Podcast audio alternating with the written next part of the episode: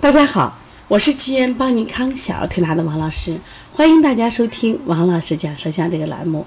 今天呢，我想给大家讲一讲，就积食的舌头和逆苔的舌头有什么区别，我们怎么能查出它们的细微差别来？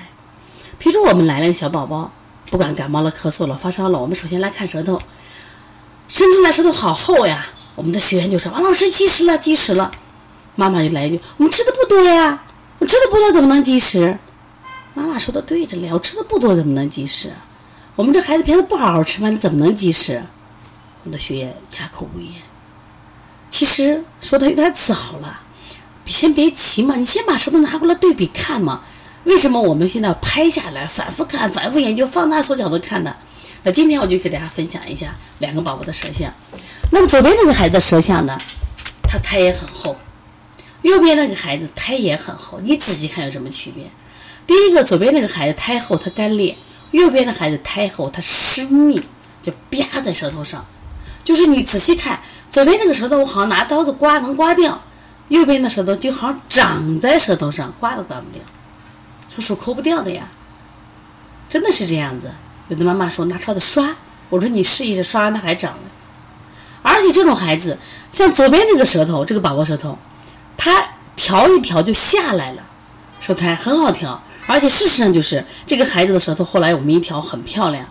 那么右边这个孩子舌头很难调，有人说老师我调了很沮丧，一个小孩调三五回实在下不来。我说对，我也遇到这种情况，我说我也曾经失败过、挫感过、挫败过，但是我现在不挫败了，为啥？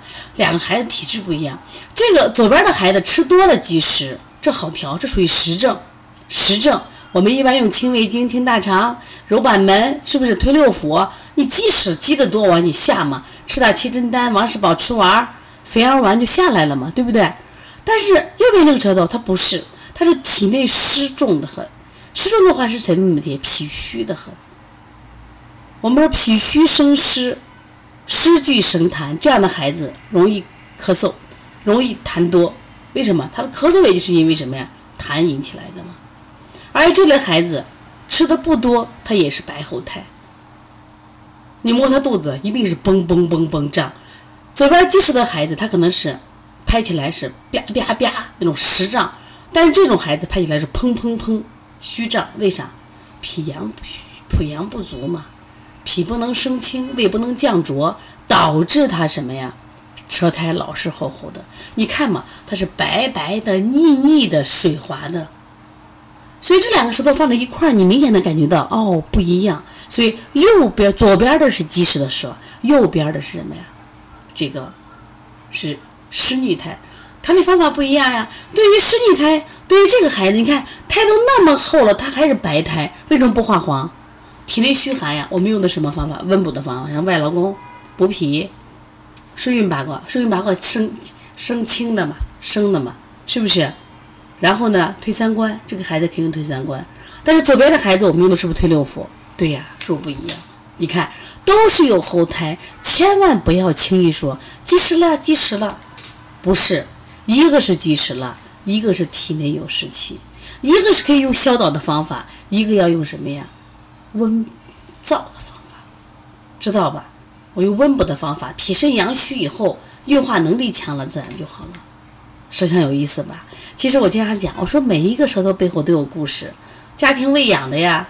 像左边的孩子是最近吃的多了，家庭说多吃多吃多吃，到奶奶家里多吃，他是一顿积的。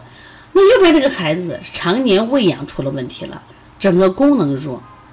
说一个是实症，一个是虚症，一个是热症，一个是什么寒症。所以调理思路一样不？当你调理思路不一样的时候，你配穴是不是也不一样？配穴不一样的时候，那你在做的时候，那当然效果不一样了啊！为什么王老师推就有效果，你推就没有效果？是因为你首先辩证错了，明白了吗？学习舌象很有趣，学习舌舌诊呢，可以让我们很快的提高我们的辩证水平。那么今年我们在五月二十一号也为大家准备了一场四诊合参，其中重头戏就是讲舌诊，有很多人都想学舌诊，我说来吧。五月二十一号，我们为你们准备好了。而这次课呢，为了方便大家，我们把吃住都管好啊！你你啥都不用操心，你光学习就行了。那么这次我们还加了脉诊课。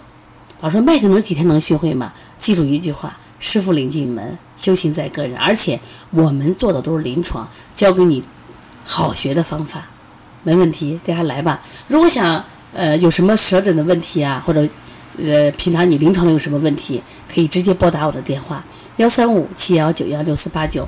如果呢你想学习我们这次舌诊课程，可以加微信幺八幺九二八幺五幺九七幺八幺九二八幺五幺九七。